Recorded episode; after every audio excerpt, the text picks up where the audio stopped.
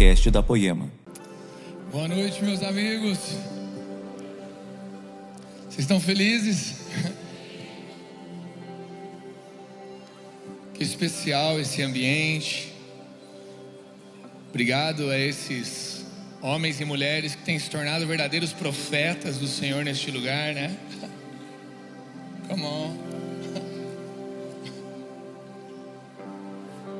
Só se for para profetizar.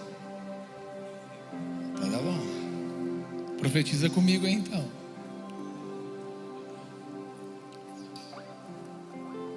Olha no, nos olhos do irmão que está do seu lado. Dê um sorriso para ele. Aquele sorriso cativante, curador, curandeiro. Sabe, é muito bom fechar os olhos e adorar a Jesus, não é verdade? Quantos amam fazer isso aqui nesse lugar? Mas tão importante quanto é abrir os olhos e olhar para o lado e ver que tem um irmão e uma irmã do seu lado, amém? É muito importante essa conexão com os céus e é muito importante também essa conexão com os irmãos, com a igreja, com a família. Amém? A pregação não é essa, mas senti de partilhar. Abra comigo em Mateus capítulo 13, versículo 24, por favor.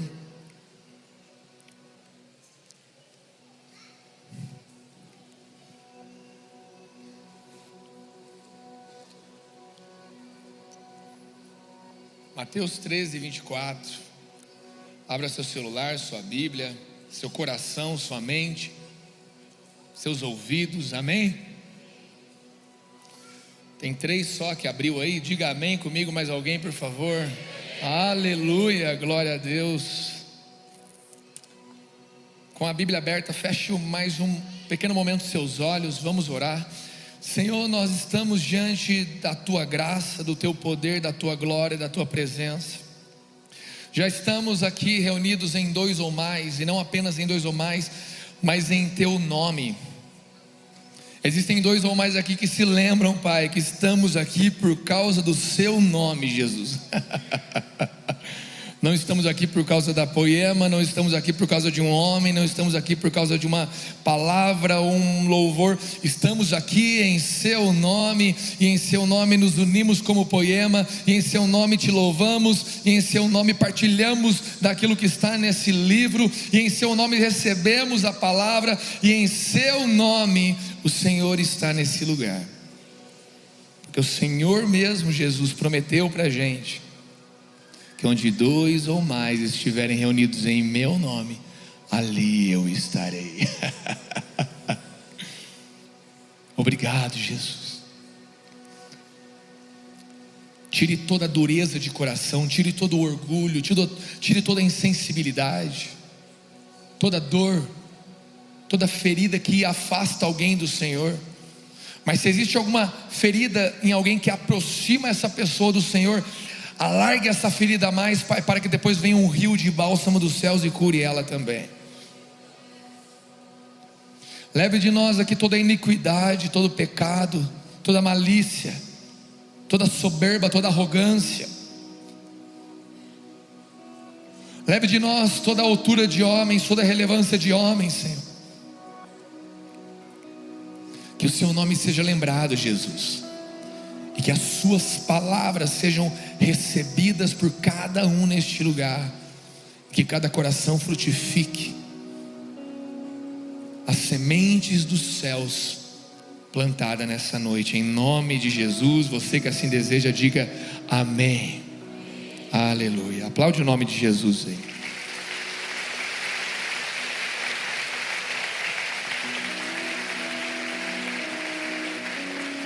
Glória a Deus. Mateus capítulo 13, versículo 24 ao 30. Nós vamos ler bastante a Bíblia, então você que que não estiver com a Bíblia aberta vai acabar se dispersando mais facilmente. Você que tem problema com TDAH ou alguma coisa que faça você perder a atenção, eu te aconselho a anotar mais.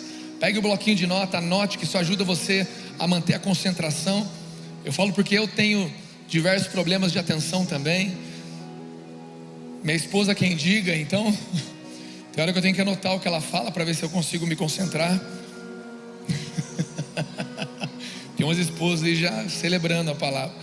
Mas enfim, mantenha a Bíblia aberta porque nós vamos passear por ela e se você não estiver acompanhando junto, talvez você se disperse mais facilmente.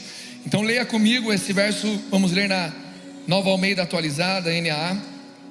Jesus lhes propôs outra parábola dizendo: O reino dos céus é semelhante a um homem que semeou boa semente no seu campo. Fale comigo, boa semente. Verso 25 em diante. Mas enquanto todos estavam dormindo, veio o inimigo dele, semeou o joio no meio do trigo e foi embora. E quando as plantas cresceram e produziram fruto, apareceu também o joio. Então os servos do dono da casa chegaram e disseram: Patrão, o senhor não semeou boa semente no seu campo? De onde então vem o joio? Verso 28.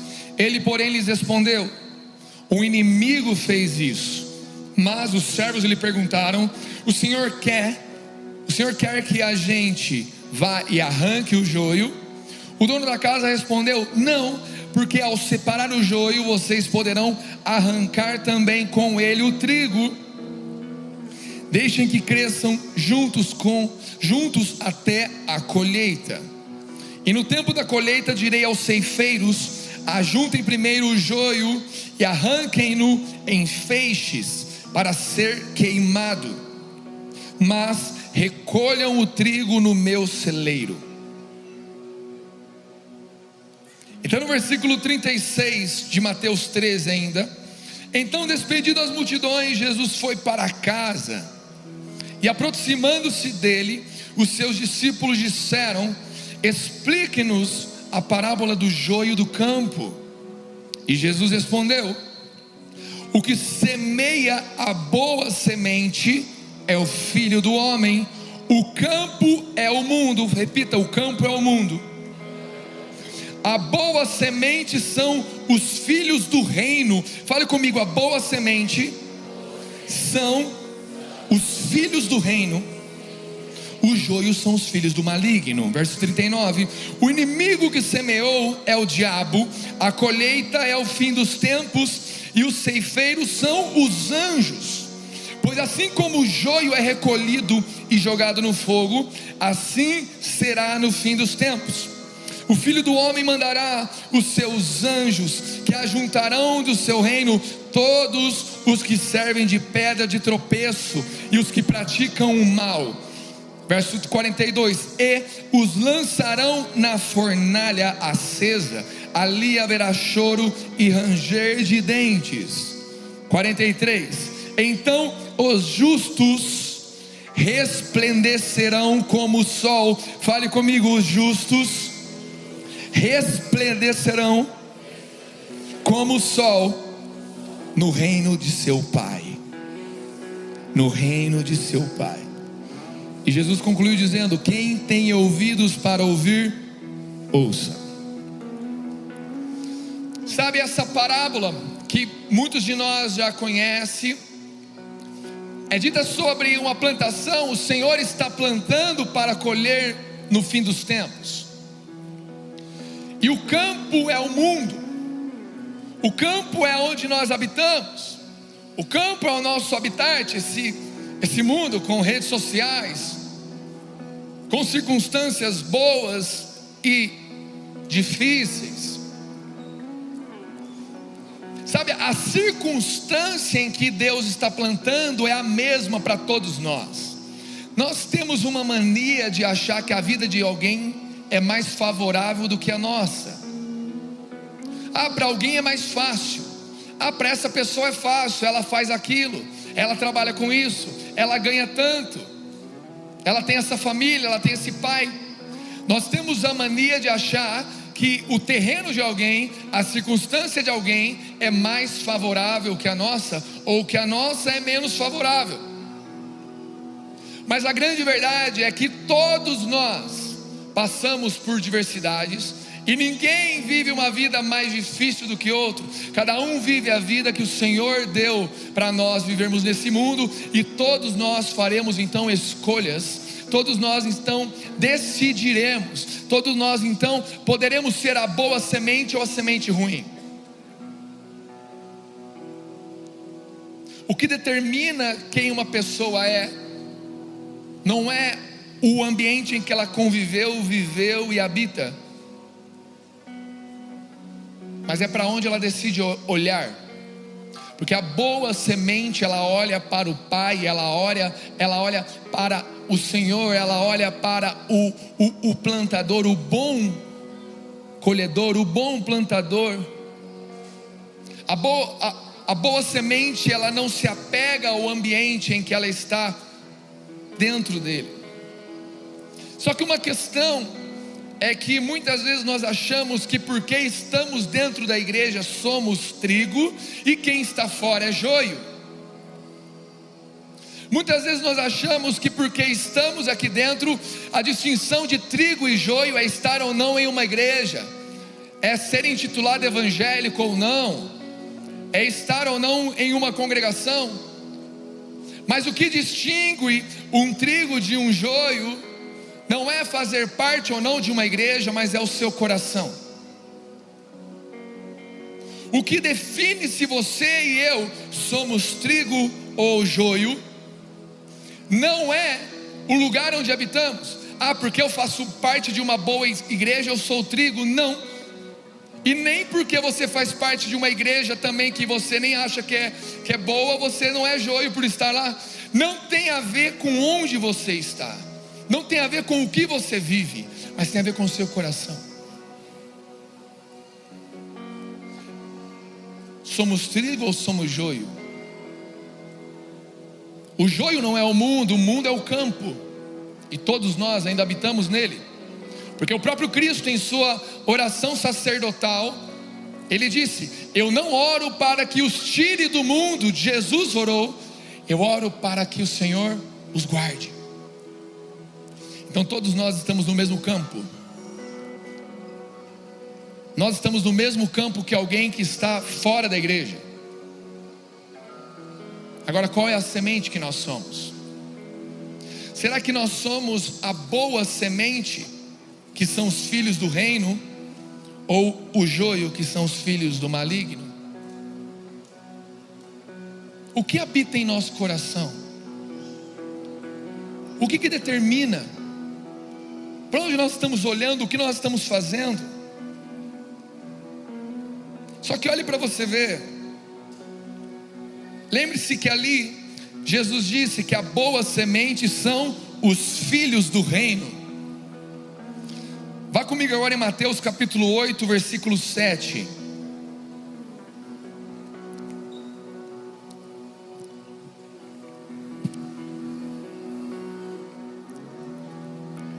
Do 7 ao 13, para você que está anotando.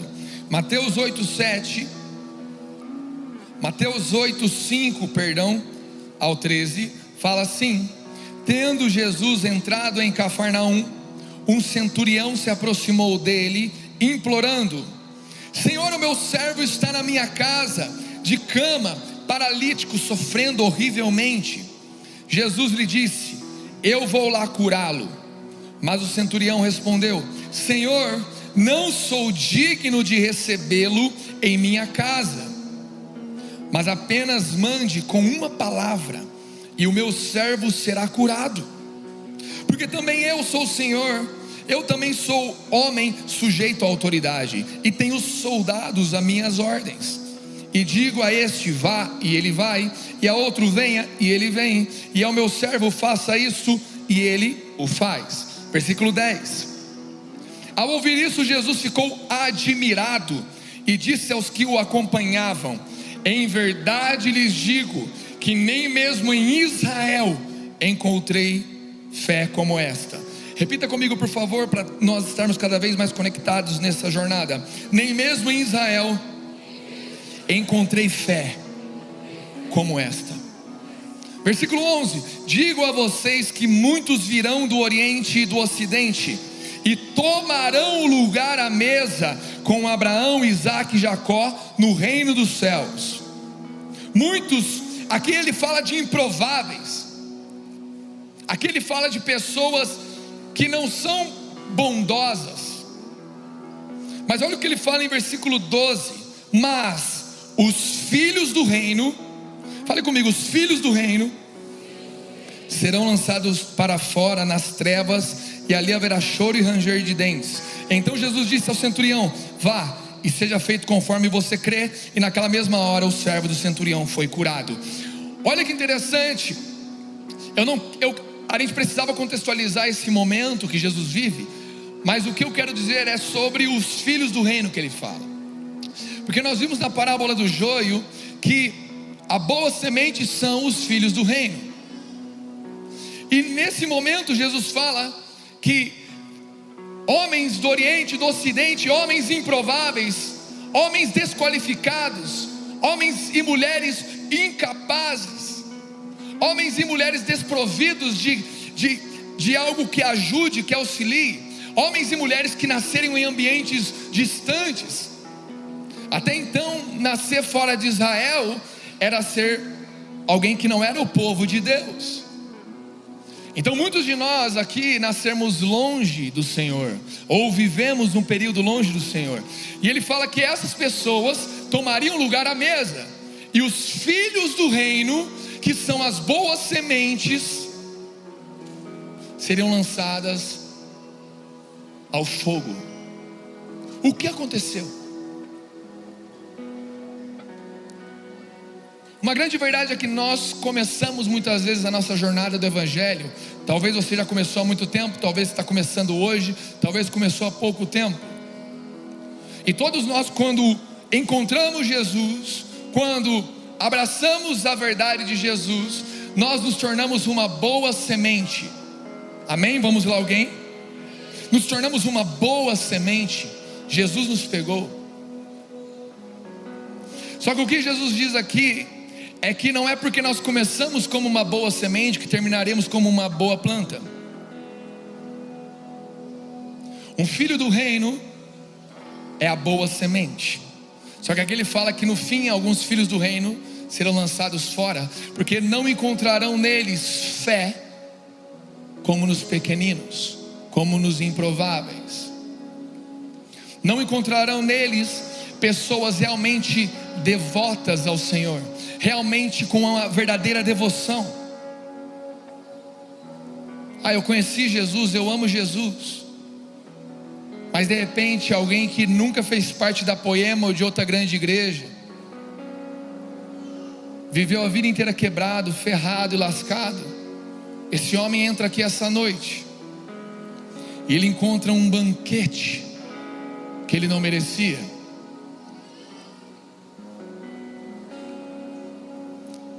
E ele não somente encontra um banquete, mas ele crê no banquete. Ele crê naquele que está colocando a mesa. Ele crê nas palavras de Jesus, ele crê na pessoa. E esse homem alcança favor em Deus e talvez seja o último dia de vida dele, e ele estará nos céus. Mas o que Jesus nos fala é que nós podemos ter nascido cristãos e evangélicos para alguns, porque eu nem me defino como evangélico, eu me defino como seguidor de Cristo. Tem muitos evangélicos que são, tem outros que não são. Assim como tem poemeiros que são seguidores de Cristo e outros não são.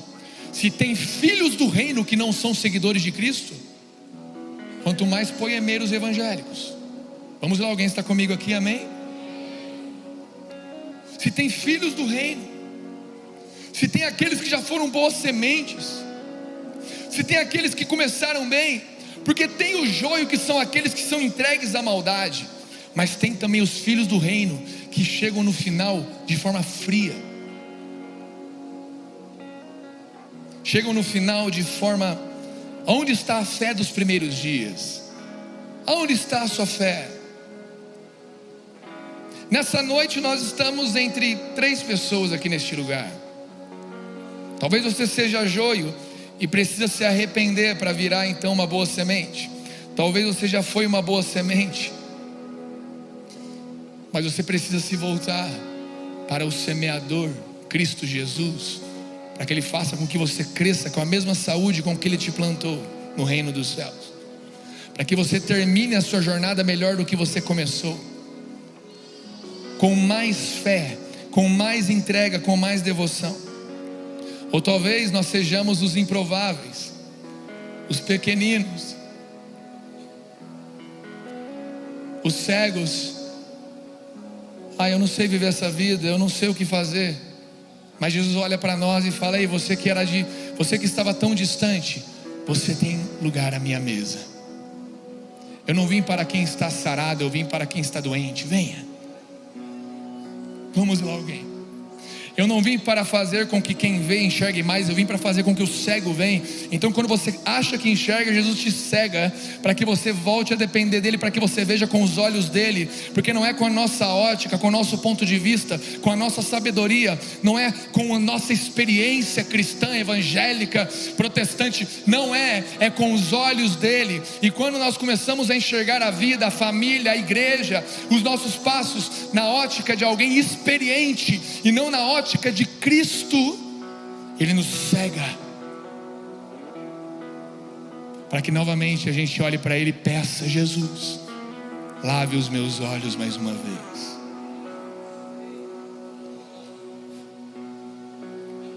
E sabe o que é interessante? Esse filhos do reino, a palavra filhos é, é o grego ruios, que significa um filho maduro. Vão ter filhos maduros que serão lançados fora. Vamos lá, alguém está comigo aqui com a mão? Homens que amadureceram na fé, mas perderam a fé. Maduros da fé sem fé. Estatura alta, mas um coração também muito grande. Cadê o coração pequenino? Cadê o coração improvável? Olha o que fala em Provérbios 10, 29, abra comigo.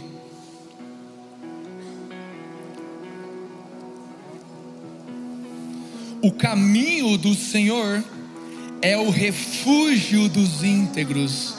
Quantos podem dar um glória a Deus aqui? O, o caminho, a direção, as escolhas, a opinião de Deus é um refúgio para os íntegros, mas é a ruína para os que praticam o mal. Os caminhos de Deus são maravilhosos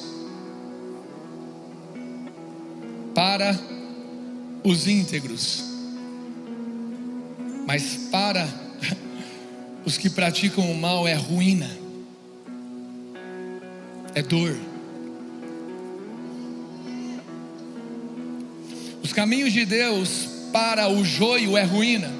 Os caminhos de Deus para os filhos do reino que abandonaram o rei do reino é ruína. Os caminhos de Deus para o soberbo é ruína. Os caminhos de Deus para o evangelicão, catolicão, que acha que é religiosão, mas Jesus não vê graça em você, é ruína. Mas os caminhos de Deus são vida para quem integralmente, de forma integral, de forma íntegra, olha para Jesus e fala: Eu não sei viver esta vida, eu não sei o que fazer, eu não sei ser um líder, eu não sei ser um pai, eu não sei ser uma ovelha, eu não sei ser um filho, eu não sei ser amigo, eu não sei ser irmão, eu não sei, Jesus, mas tu tens palavras de vida eterna, e eu ouvi Jesus dizer que o Senhor é o caminho, se o Senhor é ruína para uns, que seja vida para mim, que seja um lugar de refúgio para mim.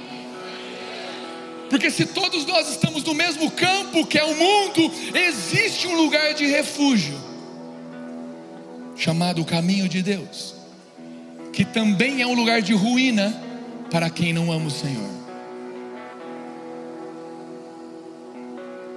Que doido, né? Quem poderia quem pode poderia saber ou entender isso que os caminhos de Deus podem ser ruínas, ruína para alguns.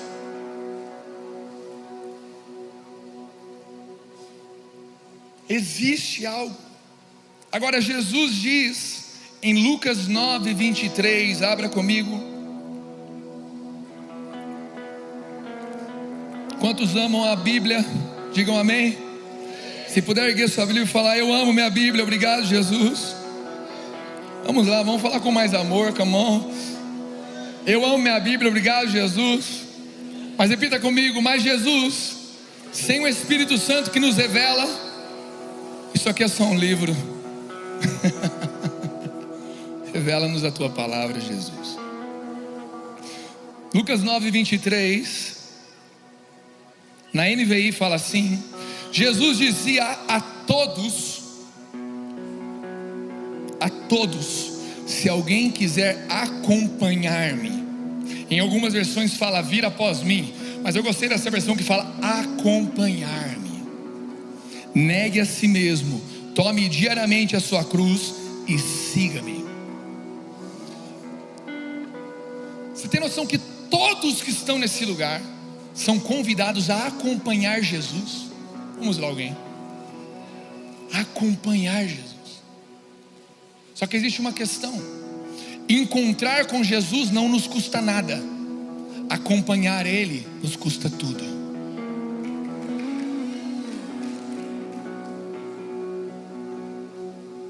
Jesus te encontrou aqui ou algum dia lá atrás, não te custou nada, você só estava no lugar certo, na hora certa, com o coração quebrado, contrito. Mas e agora para acompanhar? A gente não foi chamado para trombar com Jesus. Às vezes tromba com ele no rolê, a gente foi chamado para acompanhá-lo, para andar com ele, para viver perto dele, para caminhar pertinho dele, cara, para sentir o cheiro dele, para ouvir as palavras dele que dá vida. Você olha na sua casa, você não conseguindo amar a sua esposa, você sendo grosseiro, mas você olha para o lado para Jesus e fala: Jesus, o Senhor ama mais a sua igreja do que eu amo a minha esposa. Me fale como ser melhor para minha esposa. Jesus, eu não consigo perdoar, mas o Senhor me perdoa todos os dias. Me ensine como perdoar. Jesus, eu entro na internet, eu sou tentado, Senhor, na sexualidade, ou no orgulho, ou em querer aparecer. Jesus, o Senhor era dos céus, quiseram te fazer rei, e o Senhor se escondeu, porque o seu reino não era essa terra. Jesus, quem é você? O que você é? O que você pensa? O que você gosta? Me deixe acompanhá-lo. E Ele deixa. Nós podemos acompanhar Jesus. Só que alguns daqui nessa noite já encontraram com Ele e começaram a acompanhá-lo. Mas à medida que você acompanha, cada hora vai custando mais. E quando custou muito, você parou talvez de acompanhá-lo. Então, quando você para de acompanhar Jesus, até o crente fica chato, os irmãos da igreja ficam chato, porque o crente sem Jesus é chato. Quem gosta de crente é Jesus, cara. Não é o mundo, não. Se você sai de perto de Jesus, você já saiu do lugar de ser trigo. Então você já foi para o pé no mundo. O que, que você vai fazer? Você vai começar a não gostar de crente. Então, se você não está gostando dos irmãos, você precisa se aproximar daquele que ama os irmãos, chamado Jesus Cristo, porque Ele ama. Quem odeia é o mundo e Jesus ama. O crente só é legal quando estamos perto de Jesus. Quando eu conheci Jesus, eu achava crente um saco. Para não falar outra coisa, que talvez alguns já pegaram mal aqui, me desculpe. Mas eu achava crente, ó, oh, que, que espéciezinha mais chata, orgulhosa, prepotente. É. Quando eu encontrei com Jesus, eu vi que ele era mais legal que os crentes, glória a Deus. Eu vou te contar um segredo: Jesus é mais legal que os crentes, amém? Só que quando você anda com Ele, Ele ama os crentes, então Ele te ensina a amar os crentes também. Vamos lá, alguém, come on. coração peludo com os irmãos, mano. Cola perto daquele que lava o coração, que é Cristo. Ele tinha motivo para nos apagar assim, mais rápido do que o Thanos. E ele nem tem a manopla, imagine se tivesse. Só os nerds entenderam essa. Se alguém quiser acompanhar-me, dá para acompanhar Jesus, dá para andar com Jesus, dá para viver perto de Jesus, dá para acordar com Jesus, dá para dormir com Jesus, dá para casar com Jesus do lado, dá para namorar com Jesus do lado, dá para fazer faculdade com Jesus, dá para ser político andando com Jesus, dá para ser pastor andando com Jesus, que tem alguns também que nem andam mais, mas dá para andar com Jesus em qualquer circunstância. Porém nos custa tudo. Negue a si mesmo. Negue. Negue e ande comigo. Negue. Ai, Jesus, mas isso me dói. Negue sua dor e ande comigo. Ai, Jesus, mas eu, eu gosto disso. Negue o que você gosta e ande comigo. Eu vou te fazer gostar de coisas melhores, vem. Ai, Jesus, mas eu queria isso. O que eu quero para você é melhor do que o que você quer. Negue e ande comigo. Ai, Jesus, mas ele era o homem da minha vida. Não, eu tenho um homem melhor. E o primeiro homem que você precisa sou eu para te amar. Depois eu te darei um marido. Negue e ande comigo.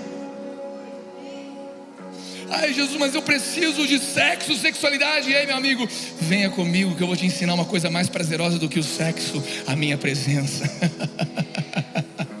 Ela vai ser tão gloriosa no céu que nem vai existir mais sexualidade. Alguns malucos pensam, mas como vai ser? A Bíblia fala: não haverá mais homem e mulher no céu, é tudo igual aos anjos. Mas sabe por que, que nós vamos ter necessidade? Porque a presença dele é melhor. Come on, vamos lá, ele estará no céu e nós podemos andar com Ele. E esse mesmo Cristo fala em Mateus capítulo 11.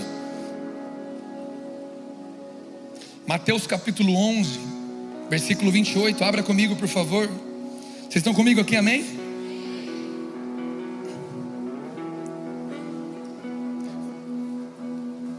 Venham a mim, 11, 28, verso 28. Venham a mim, obrigado. Todos vocês, vamos lá, todos vem do grego todos, tá?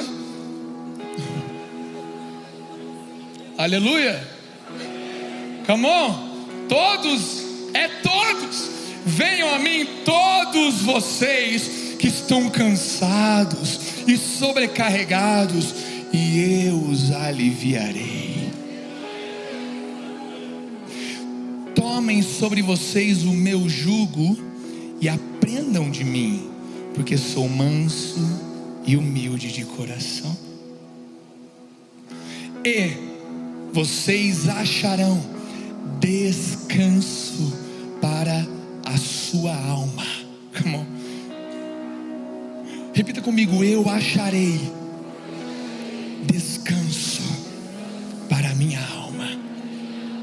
Jesus quem está dizendo, não sou eu. Graças a Deus. Versículo 30, então, porque o meu jugo é suave e o meu fardo é leve. Meus amigos, essa geração com tanta informação, YouTube, internet, Instagram, trabalho, dinheiro, é tanta coisa, tanta coisa. Eu vejo um monte de irmão ao meu lado, ai preciso viajar, ai preciso aquilo, ai preciso passear, ai preciso ir para a praia, ai, vai e volta mais cansado ainda.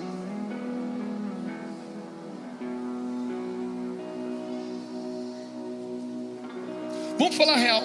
Toda vez em que você achou que o que você precisava eram umas férias, e você foi, você voltou pior do que estava ou igual ao que estava. Meu irmão, o crente, ele não precisa desse tipo de descanso, apesar de fazer parte da nossa vida, glória a Deus. Mas a nossa alma não anseia por praia, não anseia por férias, ela anseia por Jesus.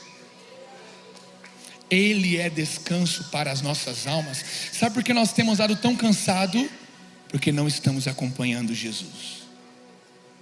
Porque se eu estou acompanhando Ele, apesar da carga, apesar da demanda, apesar do trabalho, apesar dos problemas, apesar das situações, a minha alma descansa, porque eu estou com Ele. Mil está caindo ao seu lado e dez mil à sua direita, e você está descansando porque você é bom, porque você é maduro, não, porque você está com Jesus. E Ele é descanso para as nossas almas. E glória a Deus, porque no meio do caminho Jesus ainda nos dá também os passeios legais. Graças a Deus Ele nos leva também às vezes para o bosque, para a praia, para outros países, para outras cidades.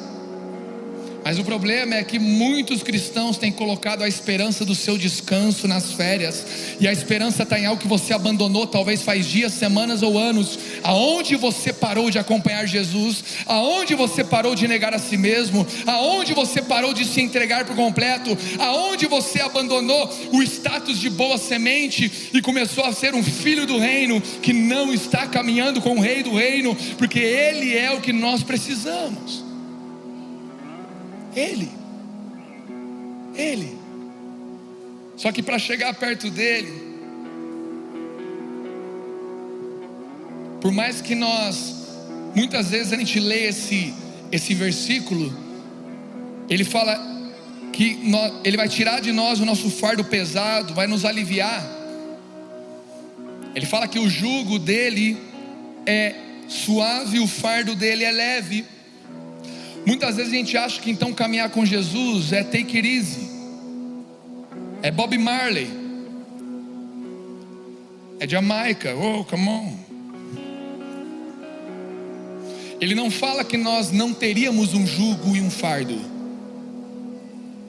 ele fala que teríamos, mas que seria suave e leve.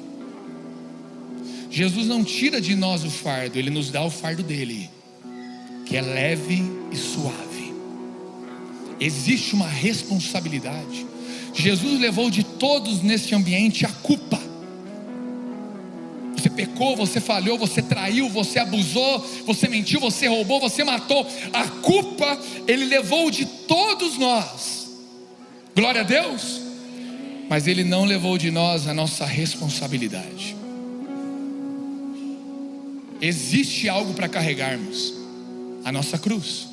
E ele diz que com ele ela é leve e suave, um estilo de vida de acompanhar Jesus. Mas existe uma responsabilidade, um peso, existe uma busca, uma entrega, existe uma doação, um abandonar de coisas, existe um negar a si mesmo ainda, existe uma jornada, e não para que depois te vejam como um grande crente aplaudido no YouTube, Instagram, por mais que Jesus leve alguns daqui a serem conhecidos por andarem com Ele, o nosso prazer não é ser conhecido por andar com Ele, é ainda estar com Ele, é ainda andar com Ele, porque as multidões que ouvem o Evangelho que nós proclamamos, elas não nos dão alívio, elas não nos curam, elas não nos transformam, mas eu ainda ando com o Cristo que eu comecei lá atrás, quando eu era apenas uma boa semente. Será que eu ainda olho para Ele com lágrima nos olhos? Será que eu ainda olho para Ele com meu coração ainda queima? Será que as minhas mãos ainda desejam tocá-lo? Será que eu ainda abro mão do que eu vivo para viver a vida que Ele tem para mim? Ou talvez eu nunca quis viver, só quero ser um, um domingueiro eu quero dizer para você: você não precisa vir apenas ao domingo para encontrar com Jesus. Você pode sair por aquela porta andando com Ele, chegar na sua casa com Ele, acordar amanhã com Ele, dormir com Ele. Os dias serão perfeitos? Não, você passará por aflições, mas você vai olhar para o lado e vai ver que Ele está lá, e Ele não apenas está lá, Ele está se agradando de você, Ele está feliz com você, e porque Ele está feliz, Ele fala: então você pode me acompanhar. Vamos para onde eu vou, para onde eu vou, você pode ir, você pode ir para onde eu estou indo. Porque se você morre comigo, você ressuscita também comigo, cara. Muitas pessoas não têm topado a morte para si mesmo, porque não entendem o valor da ressurreição em Cristo. Você só calcula o custo quando não entende o valor. Tem homens que pagam 10 mil reais em uma guitarra, porque vê o valor daquilo, não vê o custo. Talvez para você seja um absurdo. Sabe por que, que nós não temos pago, entregado o que precisamos? Está falando a gente, está faltando a gente reconhecer, entender, se arrepender e, e reconhecer na nossa mente e coração o valor de andar com Deus. Porque aquilo que nós vimos semana passada com o Ladentim falando de Noé, muitos acham incrível ele ter trans, construído a arca, ele ter vivido aquilo, ele ter salvo sua família. Mas sabe qual era a coisa mais incrível de Noé? Ele andava com Deus, ele andava com Deus. Ele andava com ele. Mas para andarmos a gente tem que carregar um jugo e um fardo, leve e suave, mas temos que carregar a nossa cruz. O Salmo de número 139, versículo 24, fala assim: o salmista: Vê se em minha conduta algo te ofende, e dirige-me, e dirige-me pelo caminho eterno. Nós temos que ter essa constante pergunta para Jesus: Jesus, algo te ofende? A minha vida, Jesus, algo te ofende? Existe algo que o Senhor não gosta? Algo te ofende? Será que quando você escuta esse versículo, você ouve ele com desdém?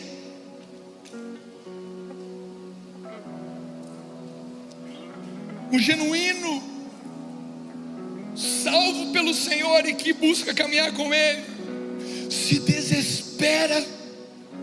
Jesus, o Senhor está feliz comigo.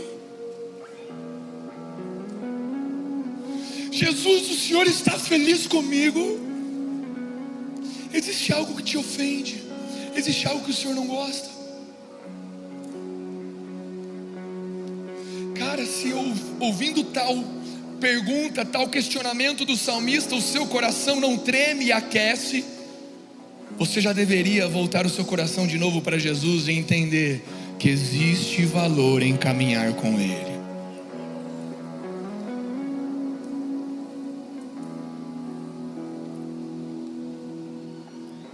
Não é um jugo e um fardo evangélico, religioso. Não é uma roupagem de crente bonitinho.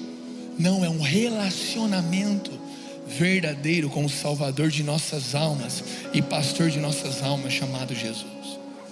Mas para preservar esse relacionamento, nós precisamos carregar essa santa e pura indagação. Pura. Porque o salmista, então, no Salmos 42, abra comigo. Salmos 42.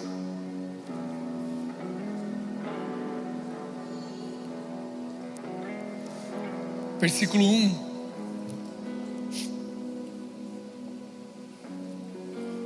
Fala assim: Como a corça anseia por águas correntes uma corça anseia, a minha alma anseia por ti, ó Deus. A minha alma, versículo 2, tem sede de ti, do Deus vivo. Quando, quando, quando poderei entrar para, me, para apresentar-me a Deus? para estar perto de Deus. Minha alma tem sede, tem desejo.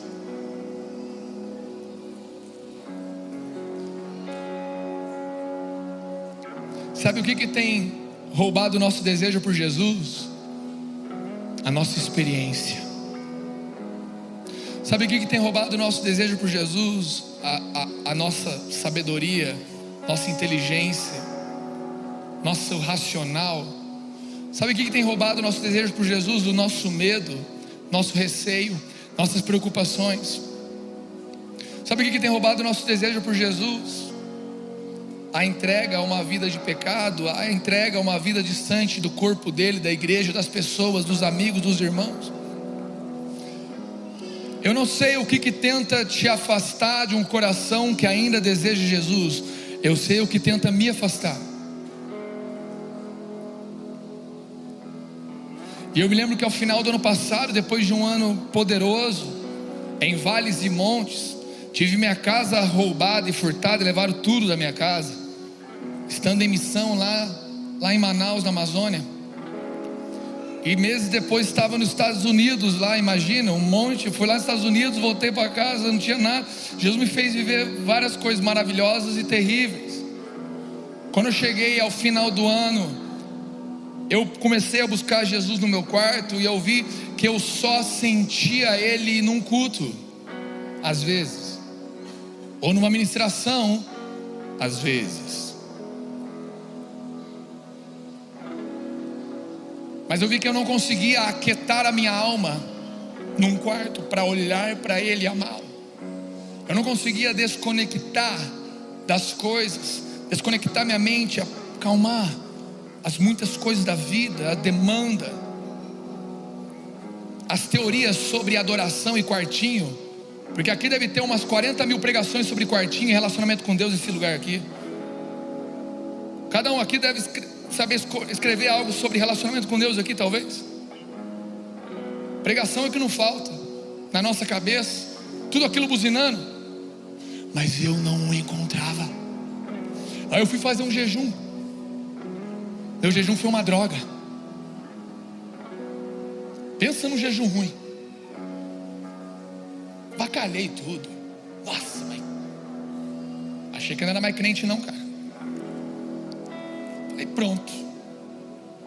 Me desviei. E eu tentando dar passos religiosos para encontrar Jesus e não encontrava. Diversas atividades religiosas ler mais a Bíblia e não encontrava, orar mais e não encontrava, ir mais ao culto e não encontrava, ir mais ao GC e não encontrava, jejuar e não encontrava. E eu falei: Jesus, onde o Senhor está? Eu ouvi sussurros. Eu vi que eu tinha que acalmar meu coração. E eu percebi que muitas vezes a gente quer rasgar as vestes para fazer algo visível para buscar Ele. Mas Deus não quer o visível, Ele quer o nosso coração. Eu percebi que era mais fácil jejuar do que entregar para Ele meu coração.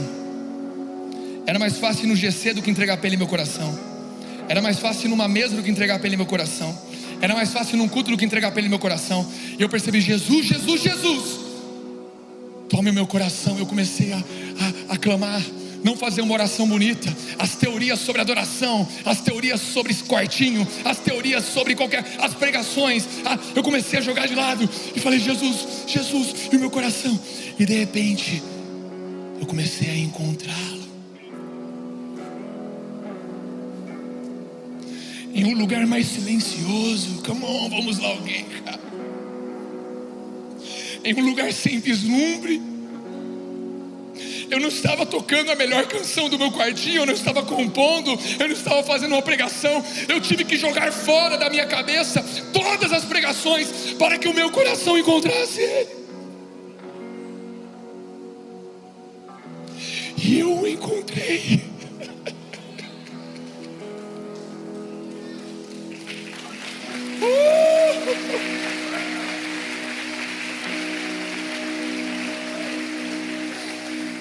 Eu encontrei Ele, cara. Mas tive que abandonar minha experiência, tive que abandonar minha capa, tive que abandonar meu cajado, tive que abandonar minhas dores, minhas dúvidas, tive que abandonar meus sucessos, meus ganhos, tive que abandonar o valor dessa vida, tive que abandonar o prejuízo dessa vida, tive que abandonar, e meu coração teve que encontrar Ele. Eu tive que negar a mim mesmo mais uma vez para estar nele. E eu pude reencontrar as primeiras e as últimas lágrimas. Eu estou muito feliz. Eu reencontrei as primeiras lágrimas e as últimas lágrimas. Agora eu vou orar e eu sinto que Ele está ali de novo. Não um sentimento humano, mas eu sinto que o meu coração está nele. E não no meu ministério, nem na minha família, nem no meu dinheiro nem nessa terra. Eu vivo o ministério, eu vivo a família, eu tenho que lidar com dinheiro, mas eu vi que o meu coração não estava plenamente nele. Eu falei, Jesus, chega, tome o meu coração, tome a minha vida, toma-me. Você é tudo, você é tudo. Jesus quer restaurar a pureza da nossa intimidade com Ele. A, a intimidade com Jesus ela é pura. Ela não é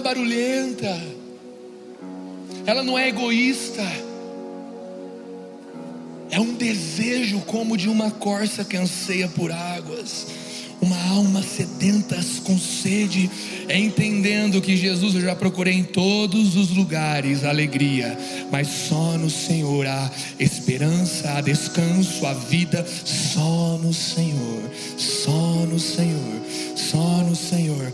E por mais que nós não possamos ficar só nesse ambiente de quarto, mas a gente sai dele levando esse ambiente então para a fábrica, para a faculdade, para o ministério, para o GC, para a família, para o casamento, para a sexualidade, para os filhos, para os pais, porque sai levando. Só que a gente vai para os lugares e desfruta das coisas boas e difíceis da vida e volta para um lugar e fala: Ei, Jesus, estou aqui de novo, estamos aqui de novo, sempre fomos nós, Jesus, come on.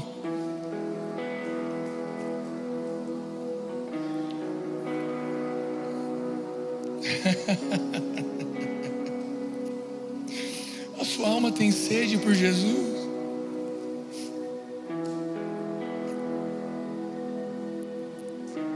Tiago 4:8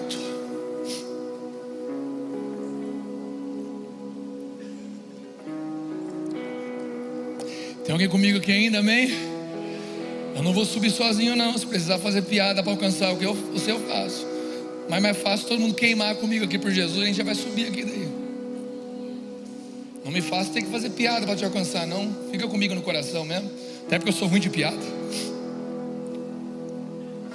Quando eu não quero ser engraçado, eu sou. Aí tá vendo?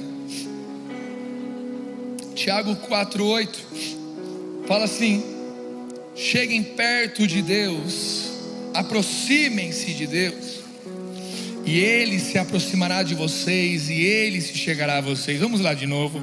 Cheguem perto de Deus, aproximem-se de Deus, vão para perto do Senhor, e Ele se chegará a vocês. Talvez essa pregação, essa fala seja muito rasa para você que é experiente, mas é aquilo que pode salvar a sua vida de si mesmo, é aquilo que pode te salvar da sua jornada, é aquilo que pode salvar da sua vida. É essa mensagem. Chegue perto de Deus, aproxime-se de Deus, e Ele se aproximará de vocês. Limpem as mãos, pecadores, e vocês que são indecisos, vocês que são indecisos, purifiquem o coração.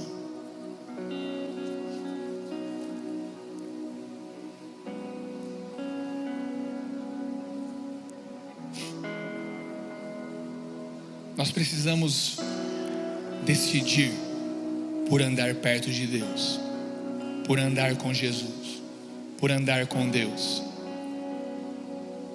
Não é porque eu ando perto de trigo que eu sou trigo, não é porque eu sou um filho do reino que no final eu vou agradá-lo, não é porque eu estou numa igreja. Precisamos nos lavar de toda a indecisão.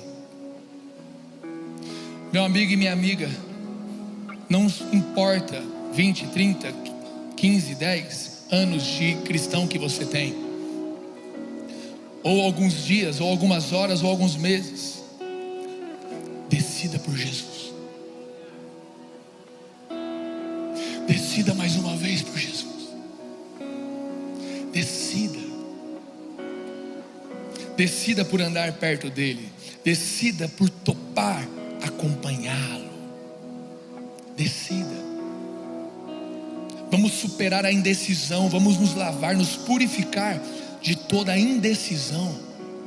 Ora quero, ora não quero, ora topo, ora não topo.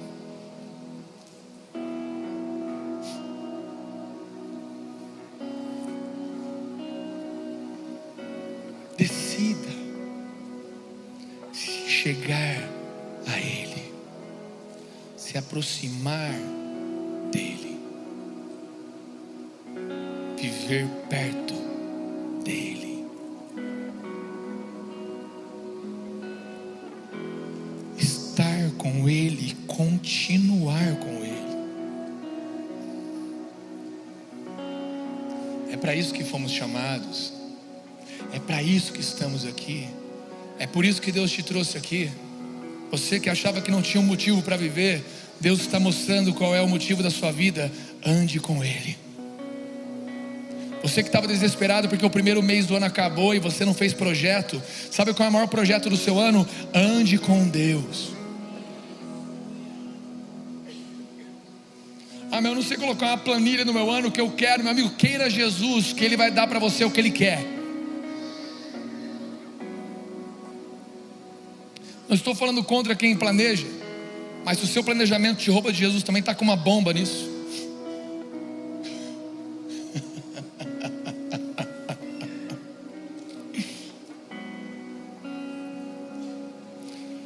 Quero me recompor aqui, senão vou cair no chão aqui. O David vai ter que terminar a palavra, perdão. Estou queimando, deixa eu voltar aqui para alcançar alguns irmãozinhos aqui. Tem alguém comigo aqui neste lugar? Aleluia. Vamos buscar que todos aqui sejam alcançados. Aleluia. Já vai se voltando ao Senhor aí, porque de repente você pode ser como Paulo e Silas na cadeia. Você começa a queimar aí, de repente uma multidão é libertada do seu lado ali só porque está queimando.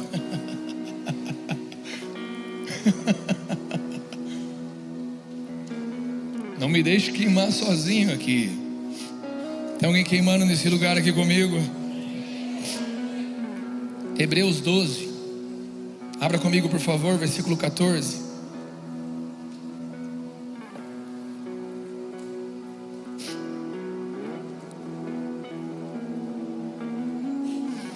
Procurem viver em paz com todos e busquem a santificação. Fale comigo, busquem a santificação, sem a qual ninguém verá o Senhor.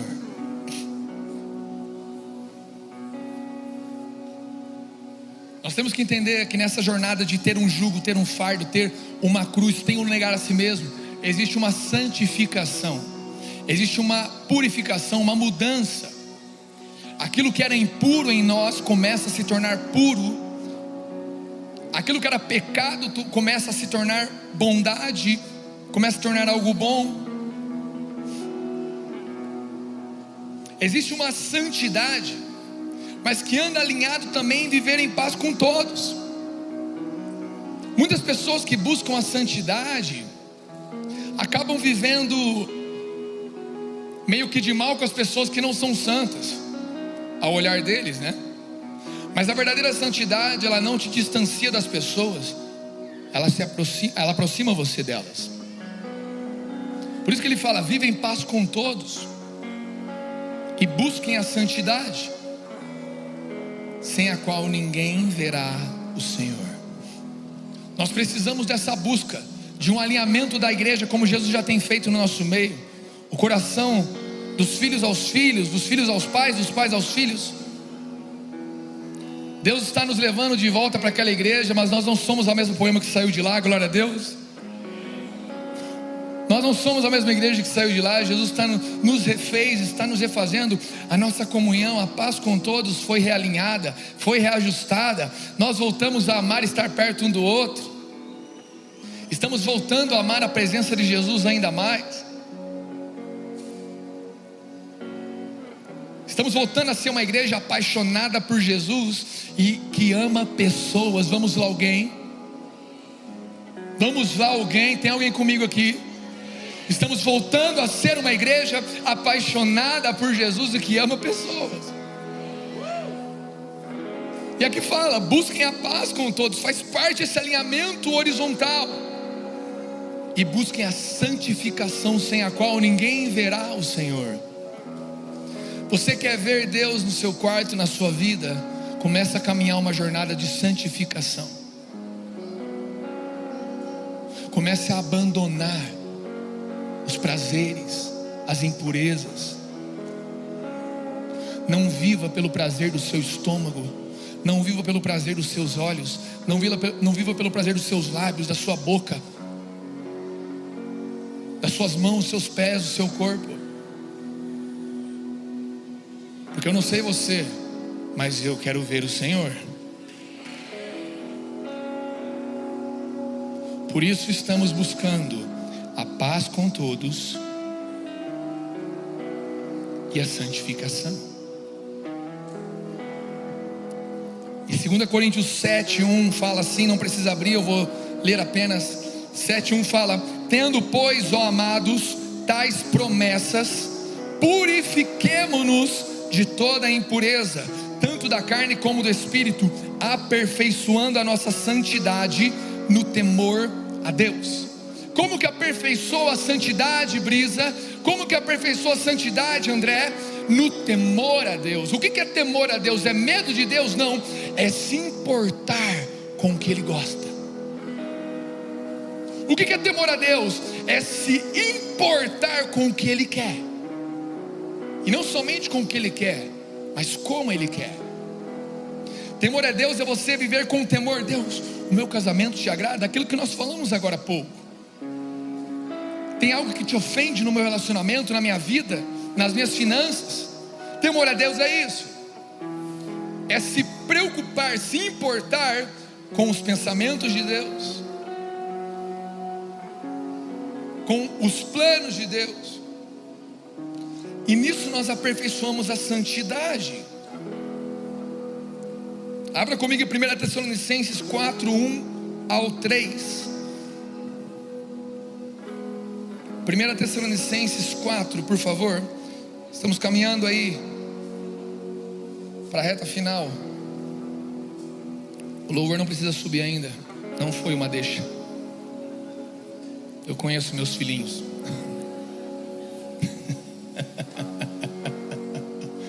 Cadê a Gil? Estamos alinhadão, Gil. Cadê a Gil? E foi arrebatada. Estamos alinhados. Na paleta.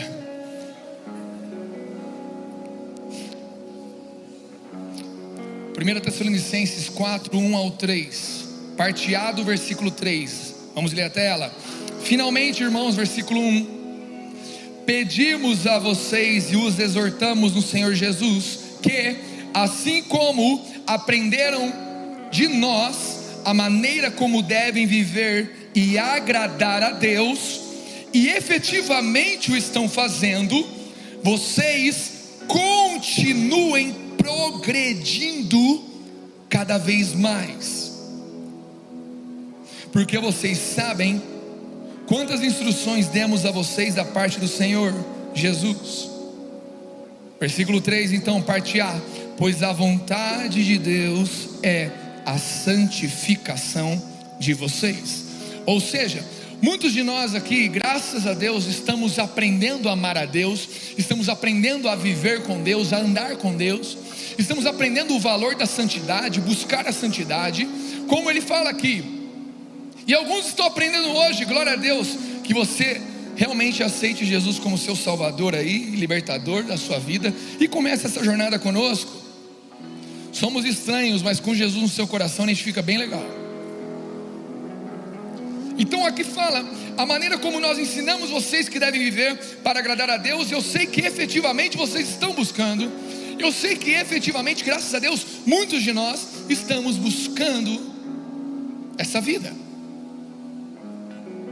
E eu sei que muitos de nós não sabem vivê-la. Eu também não sei. Mas estamos buscando. Só que ele fala algo que vocês continuem cada vez mais progredindo. A santidade nossa, ela não é suficiente, ela é um progresso. É progressivo. Ela não é plena. Não é porque você está aqui que você já é um santão perfeito. Você é santo aos olhos de Deus porque você é lavado pelo sangue de Jesus. Glória a Deus. O sangue de Jesus te lava, então ele te vê como alguém santificado pelo sangue dele. Amém? Só que existe uma jornada, uma vida de relacionamento com Deus, com a Sua palavra, com o corpo, de mudança, de transformação.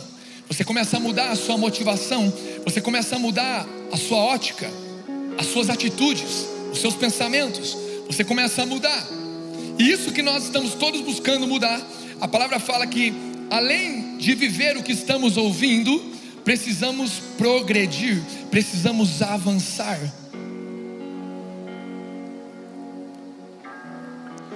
Precisamos avançar em santidade. Jesus ele quer purificar a poema. Ah, mas ela não é purificada, é, mas vamos progredir.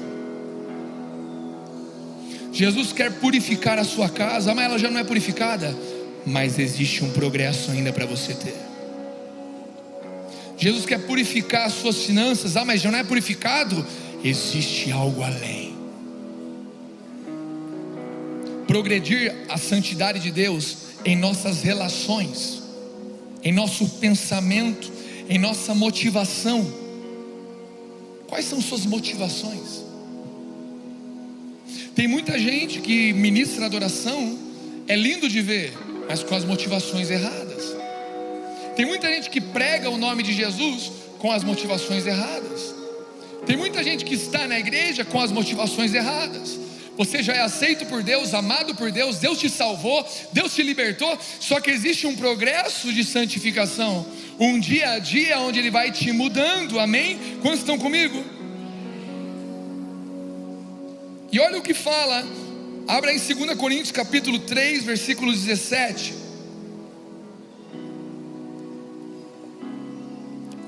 Por favor. Aguente mais um pouco que estamos terminando, graças a Deus. Aleluia. 2 Coríntios capítulo 3, versículo 17 ao 18. Ora, este Senhor é o Espírito, e onde está o Espírito do Senhor, aí há liberdade. Aonde está o Espírito do Senhor, aí há liberdade. Verso 18: e, e todos nós com o rosto descoberto, ou seja, nós podemos mostrar para Deus quem somos.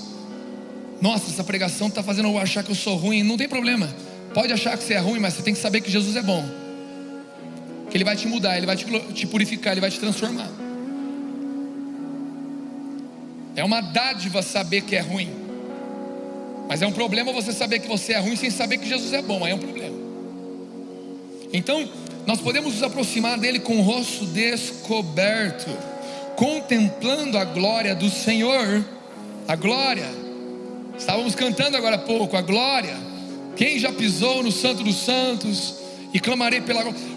Contemplando a glória do Senhor, podemos chegar de rosto descoberto. Então, somos transformados. Vamos lá, alguém comigo? Come on. Somos transformados de glória em glória, de glória em glória, na Sua própria imagem. Fale comigo assim: Uau! Vamos lá de novo. Eu vou ler desde o começo de novo para esse uau ser mais convicto. Olha, ora este Senhor é o Espírito, e onde o Espírito do Senhor está, ali há liberdade. E todos nós, com o rosto descoberto, contemplando a glória do Senhor, somos transformados de glória em glória na Sua própria imagem. Como pelo Senhor que é o Espírito.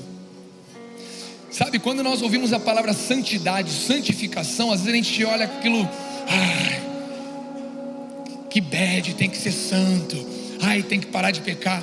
Por mais que conscientemente alguns aqui já não pensem, mas quando fala de santidade, dificilmente alguém manda um glória a Deus, né? Tem que ser santo, dificilmente você ouve, glória a Deus, porque em 1 Pedro 1,15 fala mas assim como é santo aquele que os chamou, sejam santos vocês também em tudo o que fizerem, pois está escrito: sejam santos, porque eu sou santo. Onde está escrito? Lá em Levítico 19, 2.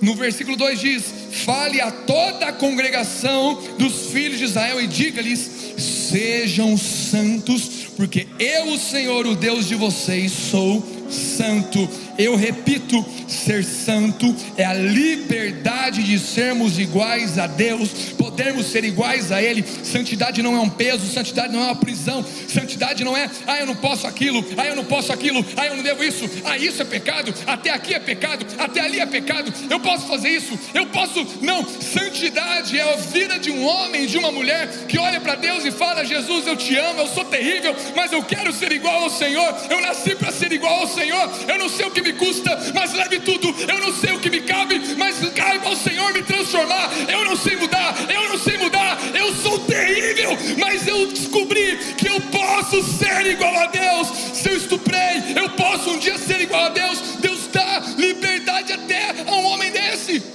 Pode estar na cadeia lá, um estuprador, e olhar para Jesus e falar: Jesus, me perdoa.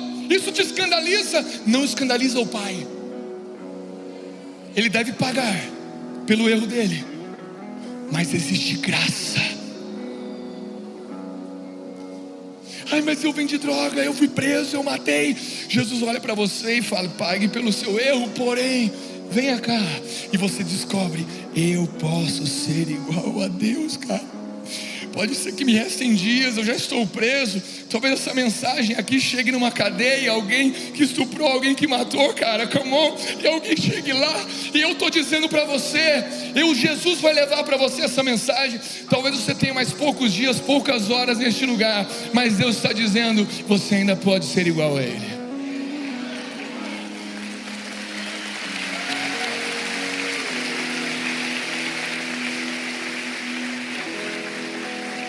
É um convite para todos. Mas será que nós vamos topar a jornada?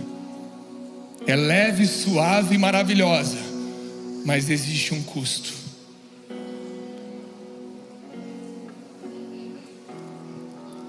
Abra comigo em Gálatas 5:1. Agora sim, Gil, por favor. Gálatas 5:1 fala assim: foi para a liberdade que Cristo nos libertou. Vamos lá, alguém. Liberdade do que? De podermos ser santos como Deus é, de podermos ser a imagem e semelhança do nosso Pai, de podermos ser aqueles do jeito que Deus nos criou para sermos. Portanto, permaneçam, repita comigo: permaneçam Vamos lá, vamos terminar juntos. Alguns começaram gritando, agora termina baixinho. Vamos lá. Melhor do que como começamos é como terminamos. Repita: permaneçam firmes. E não, repita, e não. Se deixem submeter novamente a um jugo de escravidão. O que é esse jugo? Ser diferente de Deus, amar o que Ele não ama fazer como ele não faz. Vocês estão comigo aqui, camão? Meu Deus. Fale comigo assim, meu Deus. Se coloque de pé.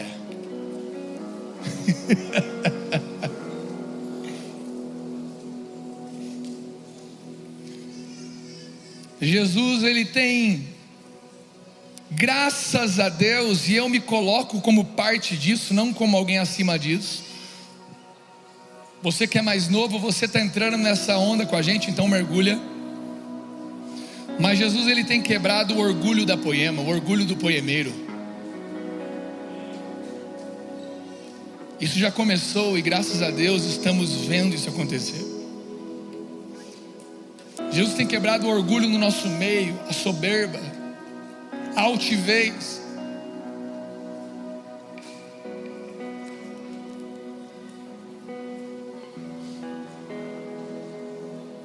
Só que a palavra fala que Josué, ele foi chamado para para ressuscitar o menino do quartinho. O filho da mulher de Sunem, o menino do quartinho. Repito, Josué foi chamado para ressuscitar o menino do quartinho. Quando ele chegou lá, ele se prostrou então ele prostrado e humilhado ao Senhor, o rosto do menino começou a ficar coradinho, sabe? Como que já curado, como que já ressurreto. Mas a palavra diz que estava apenas corado. Sabe? Jesus já começou, Deus já começou a corar o rosto da poema. Já estamos vendo vida no nosso meio. Eu sei que alguns poemeiros mais antigos sabem do que eu estou falando. E se você se acha alguém acima disso, se arrependa, porque eu também fiz parte, eu tenho me arrependido. Estamos vendo um rostinho corado, cores de vida no nosso meio, cores de vida no nosso meio. Só que a palavra fala que para que o menino do quartinho ressuscitasse verdadeiramente, Josué precisou se prostrar ainda mais. Quando ele foi ainda mais fundo, quando ele se humilhou ainda mais, quando ele se arrependeu ainda mais, quando ele confessou ainda mais, quando ele quebrantou ainda mais seu coração, lá embaixo, ele ficou face a face com o menino do quartinho, face a face com as primeiras lágrimas, face a face com o primeiro amor, face a face com aquilo que ele abandonou, face a face com a genuinidade, a pureza, a leveza, a verdade do Evangelho, face a face. Então, quando ele se humilhou ainda mais, o menino começou a criar vida, e das narinas de Josué iam vida para o menino do quartinho. Jesus está ressuscitando o menino do quartinho neste lugar. O rosto já está corado, mas existe uma humilhação ainda maior, um quebrantamento, existe uma busca ainda maior, é mais baixo ainda. Em 2 Crônicas, capítulo 7, versículo 12 ao 16. De noite o Senhor apareceu a Salomão. Eu vou trocar Salomão pela poema. De noite, versículo 12 de 2 Crônica 7. O Senhor apareceu a poema. O Senhor apareceu a poema e lhe disse: Ouvi a sua oração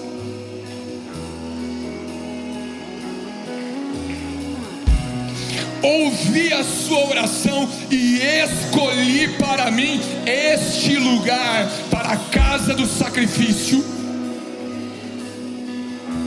Se eu fechar o céu de modo que não haja chuva, ou se ordenar aos gafanhotos que consumam a terra, ou se enviar a peste entre o meu povo, se o meu povo que se chama pelo meu nome. Se o meu povo, vamos lá, vamos lá, alguém.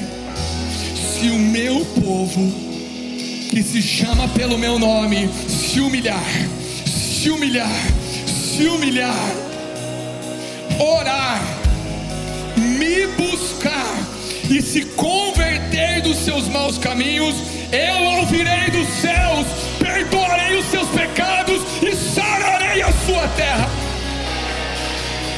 Os meus olhos estarão abertos e os meus ouvidos estarão atentos à oração que vocês fizerem neste lugar.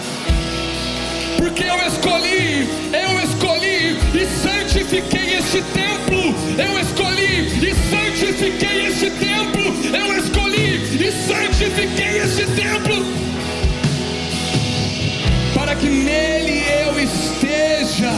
para que nele esteja o meu nome para sempre. Não é o nome da poema, não é o nome do Brisa, não é o nome do Leandro, não é o nome do Ladrem, é o nome dele, é o nome dele. Os meus olhos e o meu coração estarão ali todos os dias Meus amigos, vamos tomar uma postura de humilhação neste lugar. Se você quiser tomar essa postura de mãos erguidas, erga. Se quiser se ajoelhar, ajoelhe. Se quiser vir até aqui à frente, venha. Se quiser deitar, deite. Eu não sei. Vamos tomar uma postura mais baixa. Vamos mais baixo. Vamos mais fundo.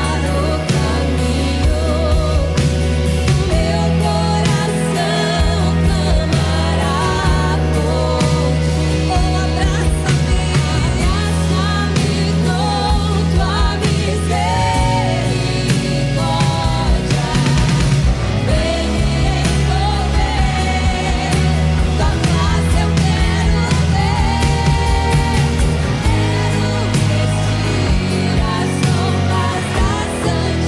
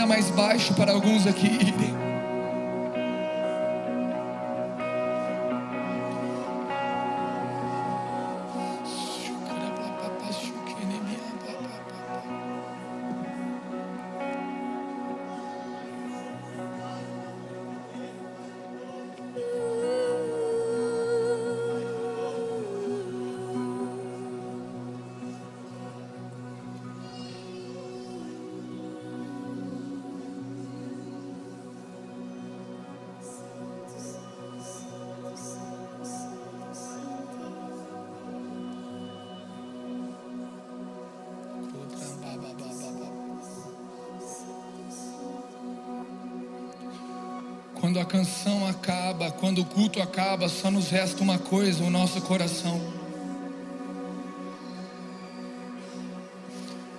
Nesse momento você só tem uma coisa com Jesus: o seu coração.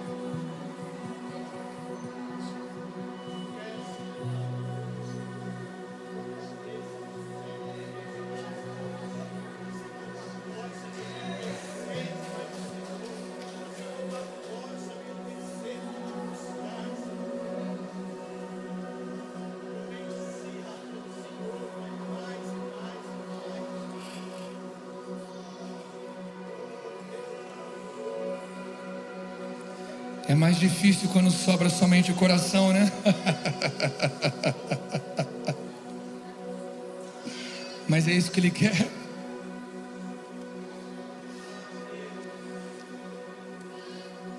Vale a pena. Vale a pena a entrega. Vale a pena a entrega. Vale a pena.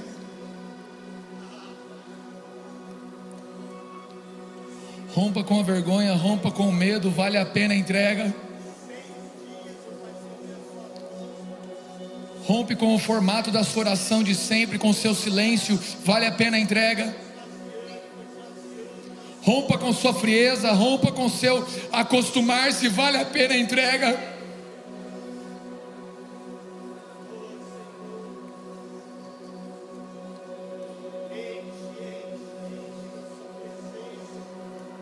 Jesus, eu quero que a maioria dos meus irmãos, se não todos, peguem do Senhor aquilo que é para pegar, para levar para suas casas e acompanharem o Senhor. Vamos lá, meus amigos.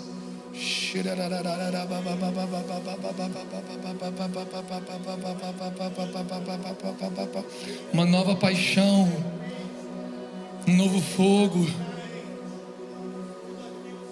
novas lágrimas.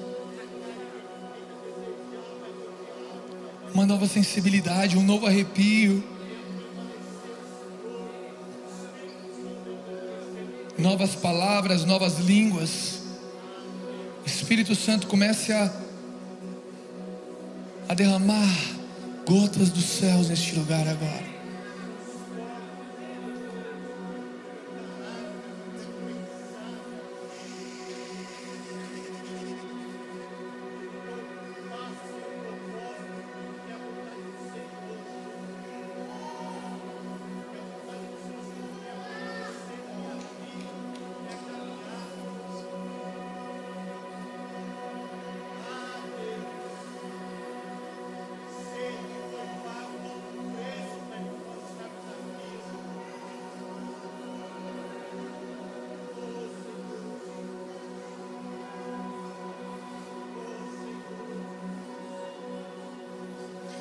Águas vivas fluem do interior seu agora.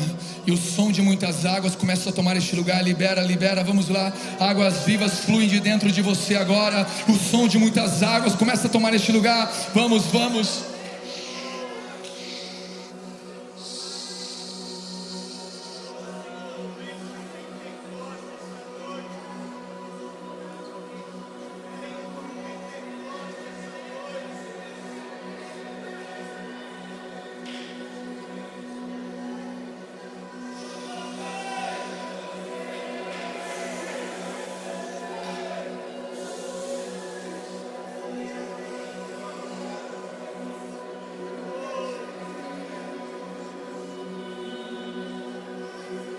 As águas estão subindo sobre este lugar e tomando nosso coração. Rios que fluem direto do trono de Deus estão saindo de dentro de cada um de nós. O som das muitas águas, como a voz de muitas águas.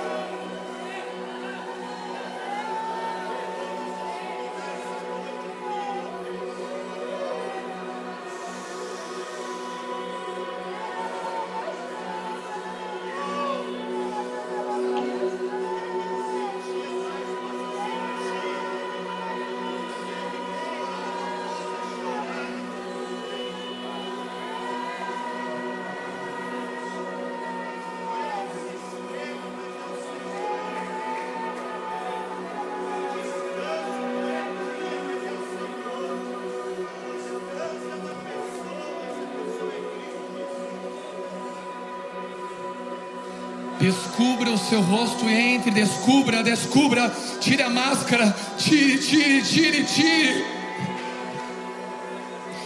Tire sua proteção, tire, entre.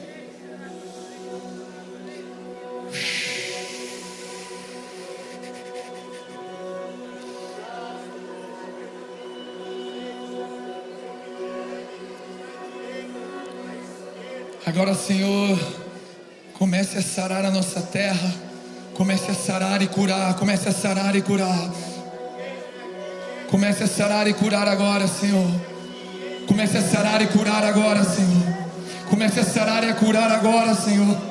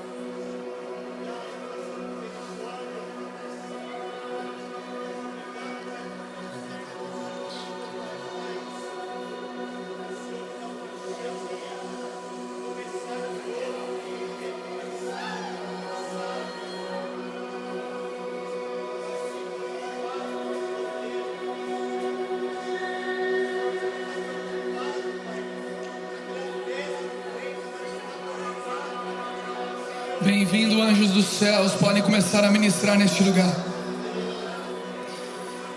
Bem-vindo, anjos celestiais, ministradores, ministrem os santos neste lugar.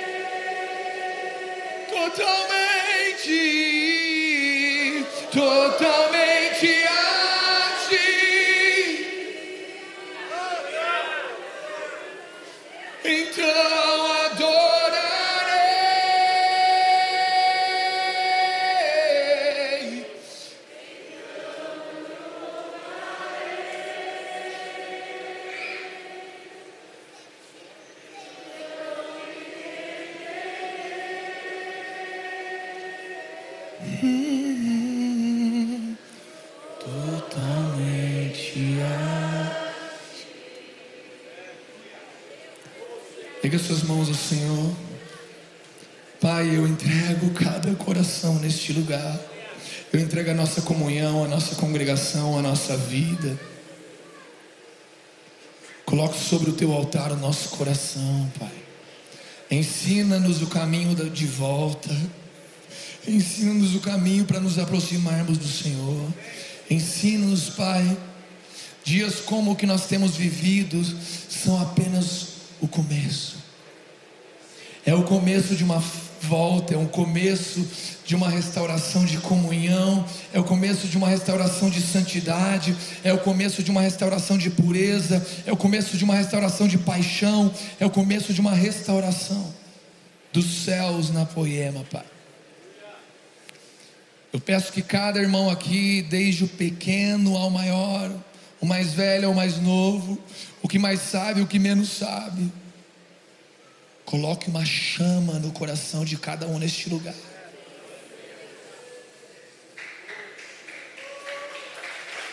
Coloque uma chama.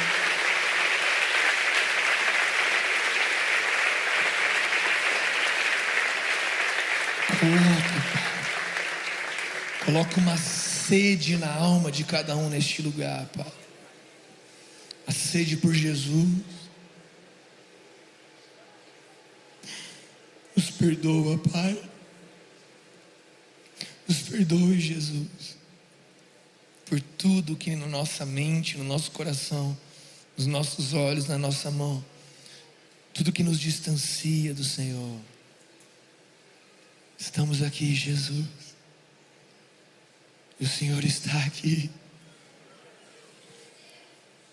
Nós te amamos.